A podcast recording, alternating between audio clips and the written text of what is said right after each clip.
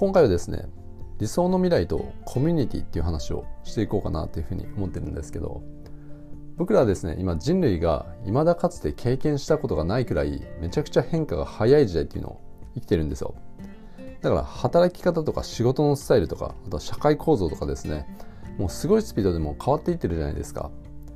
でオックスフォード大学の有名な研究レポートにもあるようにですねこれから AI とかロボットの台頭によってですねもう10年とか20年スパンで既存の仕事の半分がもうなくなっていくっていうことも言われてるんですね。で例えばあの僕が住んでたゴールドコーストではですねもはやタクシーとかっていうのももう見かけなくなってるんですよね。もう完全にこうウーバー化されちゃってでこの流れがですね日本に来るっていうのももう時間の問題なんですね。でそうなってくるとですね日本でもこうタクシー業界ってもう壊滅的な打撃っていうのを今以上にこう受けますよね。あとあのそもそもインターネットの台頭によってもうテレビとか雑誌とか新聞とかですね本屋とか出版業界とか印刷業界とかですねそういったものも大きな打撃っていうのを受けてますしこれからですねあの銀行の一般職とかもこう AI に置き換えられていくっていうのがもうほとんどもう確定事項になってるんですね。だからそういうふうにあの、まあ、フロント業務ですよね。そういったものもロボットとか AI にこうどんどんどんどんこう置き換えられていってしまうわけですよ。まあこう AI とかロボットだけの要因に限らずですねもう時代変化によって既存の仕事がもうどんどんどんどんこうなくなっていってるわけですよ。でこんな感じでもう既存の仕事が未来でもそのまま続いていく保証なんかもどこにもないですしむしろですねやっぱりこう半分以上の仕事がこうなくなっていくっていうのはもうそういう流れにこうあるわけですよ。でこれっていうのはですね言い方を変えると自分の居場所がなくなっていくっていうことでもあるんですね。で今回のコロナでもですね多くの人が自分の仕事っていうのを失ってしまいましたよね。だからあの自分の仕事っていうのを失ってそれと同時にですね自分の居場所も失ったっていう人がたくさんいるわけですよ。で僕の知り合いもですねあの先日、まあ、経営していたあの自身の蕎麦屋っていうのを畳んだんですけどあのこういったことはですねもうこれからもっともっと加速度的に起こってくるわけですよ。でも世の中の9割以上の人っていうのはですねこれからどうやって自分の仕事を見つけていけばいいのかそしてどうやって自分の居場所を作っていけばいいのかっていうのがわからないんですよね。その結果どうなるのかっていうとですねそういう人たちっていうのはすでにある場所に潜り込もうとするんですね。例えばの自分が経営していた居酒屋だったりレストランを廃業してまあファミレスとか吉牛で第二の人生をスタートさせるっていう人も多いんですけどでもこれだとですね過去のパターンの延長線上にある場所にこう潜り込んでいるだけなんでそれっていうのはですね、まあ、その人が心から望んだ居場所ではこうないわけですよねだからの既存の場所にこうすでにある場所にこう潜り込むっていう人はですね往々にして自分が望んだ場所ではなくてこう他に行き場を失ってしょうがなく潜り込んだっていうパターンが大半なんですよね。そうなってくるとですね当然あの幸福度を上げていくっていうこともこう難しくなってしまうんですよね。でもですね実は物理空間ではどんどんどんどん居場所がなくなっているようにこう見えるのにネット空間ではですね今たくさんの居場所っていうのが生まれていってるんですよねそれがネット上のスモールコミュニティなんですよインターネットが登場してから個人メディアが普及する以前っていうのはですね個人レベルでコミュニティを作っていくっていうのはそんなに簡単なことではなかったんですねこう直接呼びかけて人を募ってっていうことを実際にやるのって、まあ、それなりの労力っていうのがかかりますしあと場所を確保したりっていうのも結構こう大変じゃないですかでも個人メディアが普及して誰でも簡単に情報発信ができるようになったんであのこのコミュニティを作るっていうのは簡単になったんですよね。で情報発信をすればですねそこには人が集まってきてコミュニティっていうのは必ずできていくんですね。でネットビジネスっていうのはですね昔はもう商品を売って終わりっていうそういう感じだったんですけど今の時代ってもう打って終わりっていう感じではなくてコミュニティを作ってそのコミュニティのメンバーとこう長期的な関係を築いていく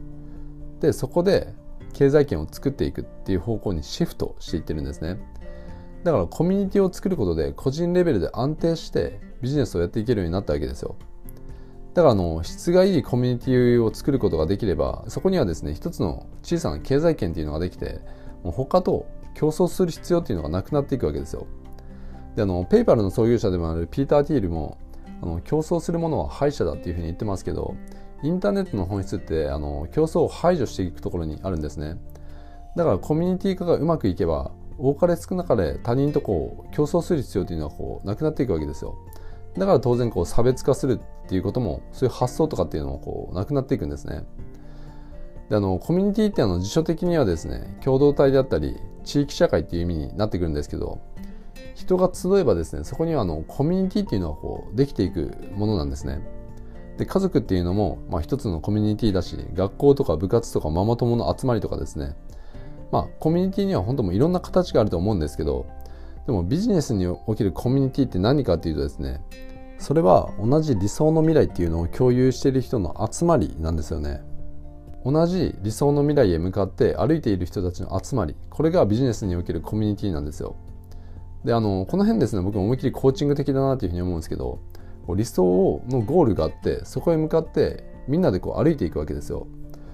であの僕もですねいくつかのコミュニティっていうのを運営してるんですけど例えばあの音声配信のコミュニティっていうのも運営してるんですね。でこのコミュニティが目指す理想の未来っていうのはですね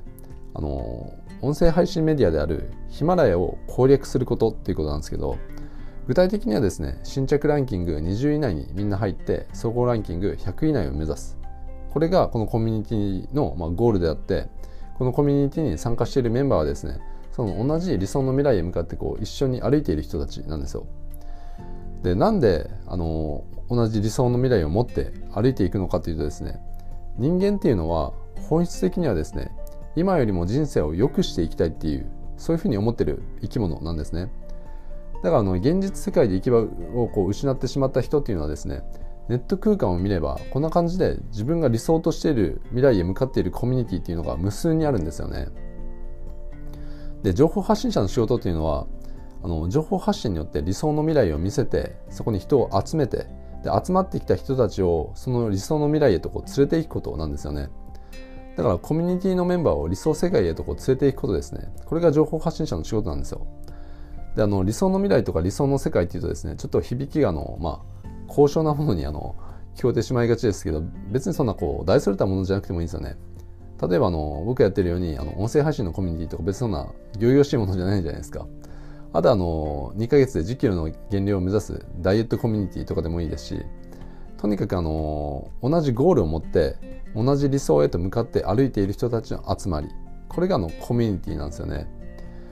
でこのコミュニティなんですけどどうやって作っていけばいいのかというとですねもうさっきも言ったようにこれ情報発信ですよね。であの情報発信にはですねあの自分の発信に反応する人だけが集まってくるっていう特徴があるんですね。で例えばのサッカーについての発信をしていればサッカー好きがそこに集まってきますし料理についての発信をしていれば当然こう料理好きがこう集まってくるわけですよね。でポジティブな発信にはポジティブな人が集まってきますしネガティブな発信にはネガティブな人が集まってくるんですよ。であの質が高いコミュニティを作ろうと思ったらですねどうすればいいのかっていうとあの意識が高い人っていうのを集めていくんですよ。例えばですね自分の経験から学んだことを発信していけばそこにはですね学習意欲とか意識が高い人たちっていうのが集まってくるんですね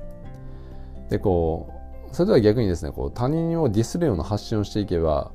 まあ、攻撃性が強い人っていうのが集まってきますしでもこれだとまあちょっとどうしようもないですよねだからできるだけ意識が高い人を集めていくっていう感じで情報発信をしていくんですよ。であの本当もう情報発信っていうのはですね自分がどんなメッセージを発信するかによって集まってくる人の属性っていうのがこう変わってくるんですけどあのこの意識が高い人を集めるための効果的な方法があってそれ何かというとですね自分の中でゴールを明確にして発信するっていうことなんですよね。であの自分の発信をそのゴールへ紐づいたものにこうしていくっていうことですね。というかあの自分の中であのゴールがクリアになっていれば自分の発信っていうのはですねもう必然的にそのゴールに紐づいたものになっていくんですね情報発信の土台にはコーチングがあるんですよねだからあのまあ普段の生活の中にコーチングっていう大きな枠組みがあってその中に情報発信っていうのがあるわけですよ。だから常にゴールを明確にしてそこへ向かっていればですね自分の発信も勝手にそっちへとこう最適化されたものになっていくんですね。だからあの自分のゴールに紐づいたもの発信になっていきますしそうするとそこには絶対人がこう集まってくるわけですよ。でそこにあの一つのコミュニティができていくようなそういう感じですね。だからあの情報発信っていうのもこう全てあのコーチングが土台にあるっていうことですね。だからあのゴールを設定してそれに、えっと、そのゴールに共感する人が集まってくるコミュニティを作っていく。でこれがあの情報発信なんですよ。で今はですねこんな感じで物理空間じゃなくて情報空間で誰でも情報発信によってコミュニティっていうのを作っていくことができる時代なんですね。だからあのすごくなんでなんていうんですかねお手軽感というかあの誰でもこういうのってできますしだからまずはですねこうゴール設定をしてあのそこに向かう人たちを集めていく。だから情報発信っていったらこう仲間集めなんですよね。うん。だからあのリアルで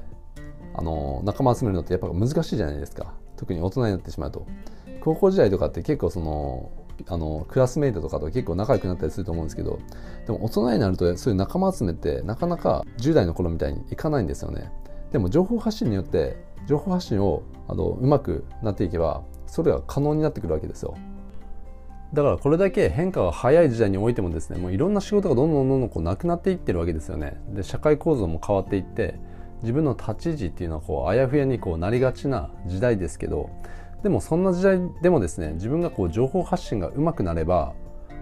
そういったこう未来を恐れる必要っていうのはなくなりますしいつでも自分の居場所だったりそういったものを自由に作っていくことができるようになっていくんですね。